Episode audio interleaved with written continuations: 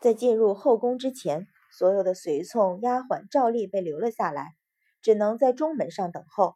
而阮云欢等人随着小太监入了顺德门，沿着长长的甬巷又走了许久，方进入一座宏大的殿宇。正殿顶上，黑漆金匾上正是“承恩殿”三个大字。从宫门进宫，绕了一圈后，众朝臣命妇们仍聚在承恩殿前。此时时辰尚早。皇帝皇后还不曾出来，朝中大臣们均在廊下等候，女眷们便散入长廊、花坛、亭子附近观赏景致，并不敢走远。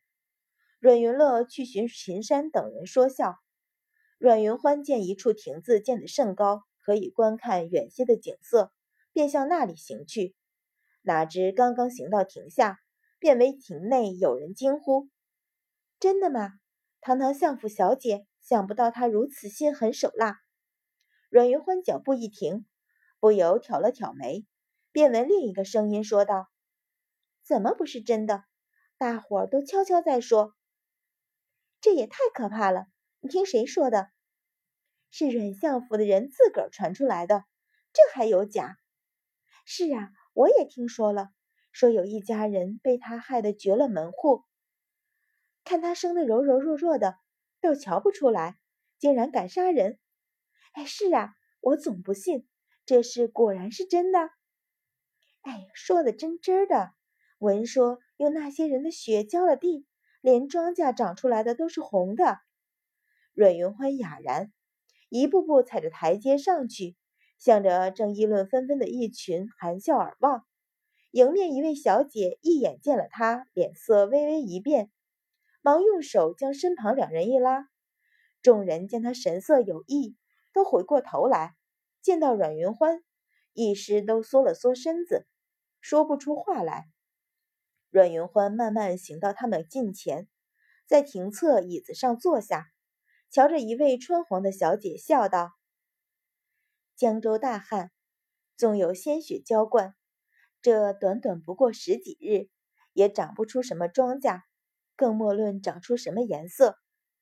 穿黄的小姐身子一缩，嗫嚅道：“哦，我我也是听听旁人说的。”阮云欢点头，含笑道：“若是苗小姐想要亲眼瞧瞧，也无不可。”这穿黄的小姐名唤苗文，是礼部尚书苗成化的嫡长女。苗文吓了一跳，顿时脸色惨白。忙双手连摇，说道：“不不，我不要看。”阮云欢见他吓得花容失色，倒也不再追逼，只是目光一寸一寸向在场众小姐望去，问道：“那不知花小姐、方小姐、风小姐、袁小姐可有兴趣一观？”众小姐凡被他目光扫到，也不知道是因为他冰寒的目光。还是因为那个传言，都轻轻的打了个寒战，忙连连摇头。唯独中郎将袁冠顺之女袁青梅将头一扬，冷声道：“阮云欢，你莫吓唬人！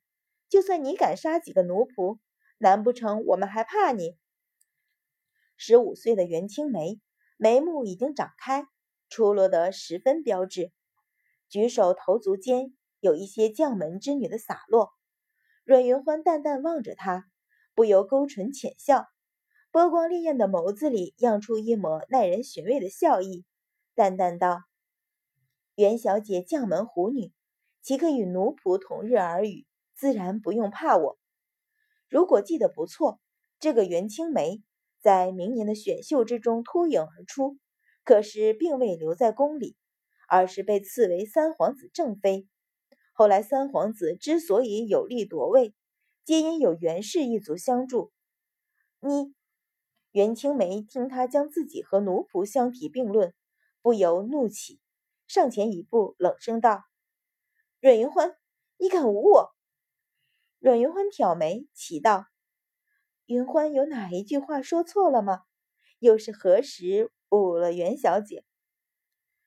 袁青梅气怒交集。却想不到话来驳他。不错，他说自己是将门虎女，自然没错。他说自己和奴仆不能同日而语，自然也没错。只是那话怎么听怎么别扭。正在这时，但闻正殿里一阵乐声传来，苗文大松了一口气，趁势道：“皇上来了，快，我们快过去吧！”一扯袁青梅衣袖，又向另外三人使个眼色。那三人也忙道：“是呀，快去吧。”袁青梅咬了咬唇，越过阮云欢向亭子下奔去，擦身而过的瞬间，咬牙道：“阮云欢，你以为你是谁？”阮云欢挑眉，转身瞧着他们的背影奔下亭子，不由浅浅笑开，轻声道：“我是谁？连我也不知道我是谁。但是你又是谁？”似想到什么。脸上的笑容越发变得欢畅。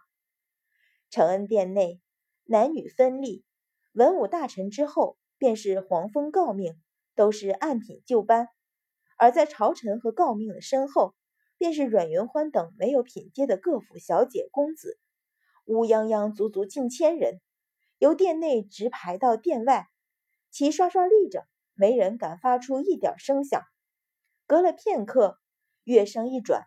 就见八名宫女鱼贯而出，分立两边，跟着是一个手执拂尘的太监，侧身立在阶前，拂尘一甩，用尖利的嗓子扬声喊道：“皇上驾到！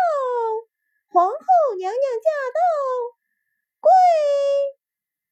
随着呼声，前排朝臣带领，大声道：“吾皇万岁！娘娘千岁！”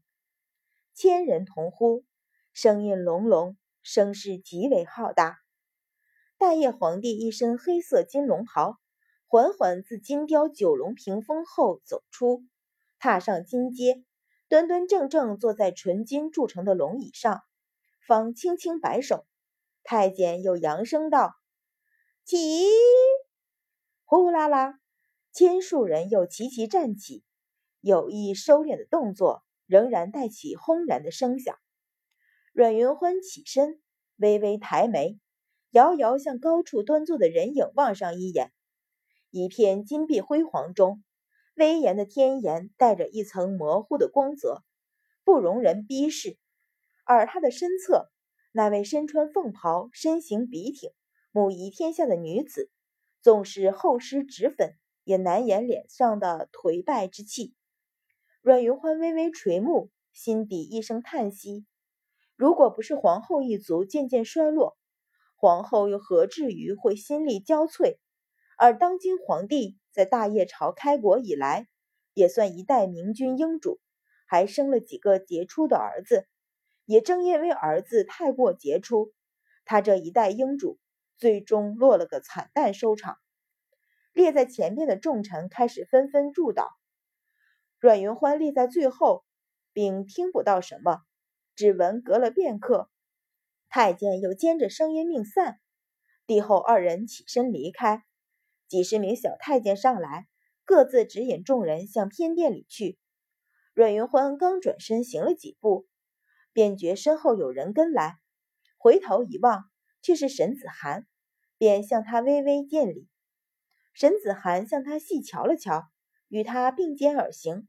说道：“几日不见，姐姐清简了。”阮云欢微笑道：“许是不习惯北方这气候吧？”沈子涵点头说道：“我初来帝京时也是如此，如今还好。到了冬天，冷得出不了屋子。”二人随口闲话，遥遥跟着引路的小太监向女宾用膳的偏殿而来。将到门口，沈子涵突然问道。妹妹闻说姐姐收回了先阮相夫人遗下的店面田庄，但凡大家小姐都不屑于过问这些经济俗务。只是沈子涵出身商贾，阮云欢也并不意外，点头道：“ 虽说不指着这些吃饭，但母亲留下的东西自然要守着些。”沈子涵默了默，轻声道：“虽说姐姐不缺那些。”但若是自个儿手里有钱，总比伸手和旁人要的好。阮云欢听他这话里有些意思，便停了脚，回身问着他，问道：“妹妹可有什么主意？”沈子涵见他神情认真，并没有鄙夷之色，放了些心，说道：“妹妹的出身，姐姐自然知道，妹妹也不必避讳。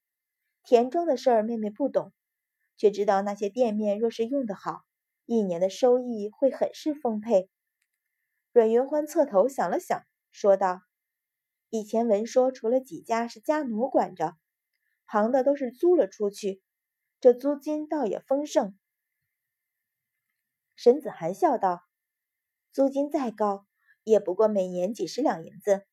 若是姐姐有可用的人，自个儿做生意，怕没有上千两。”阮云欢吃了一惊，问道：“有这么多？”沈子涵点头道：“要不然。”为何许多人宁可落了下九流，也愿意行商？阮云欢点头，回头见大部分人已经入店，便道：“此刻来不及细谈，此事我需想想，回头再请教妹妹。”沈子涵从不见他如此的热切，心中大喜，忙道：“姐姐但问便是，说什么请教？”伸手牵住他的手，一同进殿。踏进殿门。阮云欢遥遥见舅母汤氏坐在上首席上，正要过去见礼，便有一个小太监匆匆而来，绕着殿内望了一周，最后目光落在他的身上，赶前两步问道：“请问这位小姐可是阮相府的大小姐？”阮云欢微觉意外，点头道：“正是。”小太监忙上前施了一礼，说道：“阮大小姐，贤妃娘娘有请。”阮云欢微怔，脸上神情却没有一丝变化，俯身为礼，应道：“是。”在众人或惊诧或羡慕的目光里，随着小太监出门。离他近些的夫人、小姐将小太监的话听得清清楚楚。等二人刚一出门，便顿时议论纷纷。贤妃，陈贤妃，那可是四皇子、五皇子的生母啊！入宫近二十年，盛宠不衰。这位阮大小姐回京不过三个月，怎么就得了陈贤妃的青眼？不但特意召见，还搭上了一个请字。店里众人各种羡慕嫉妒，而阮云欢心里却是另一番滋味。上一世自己和这位婆婆仅仅是礼仪上的周全，她对自己不见喜欢，也不见厌恶。这一世，她突然召见。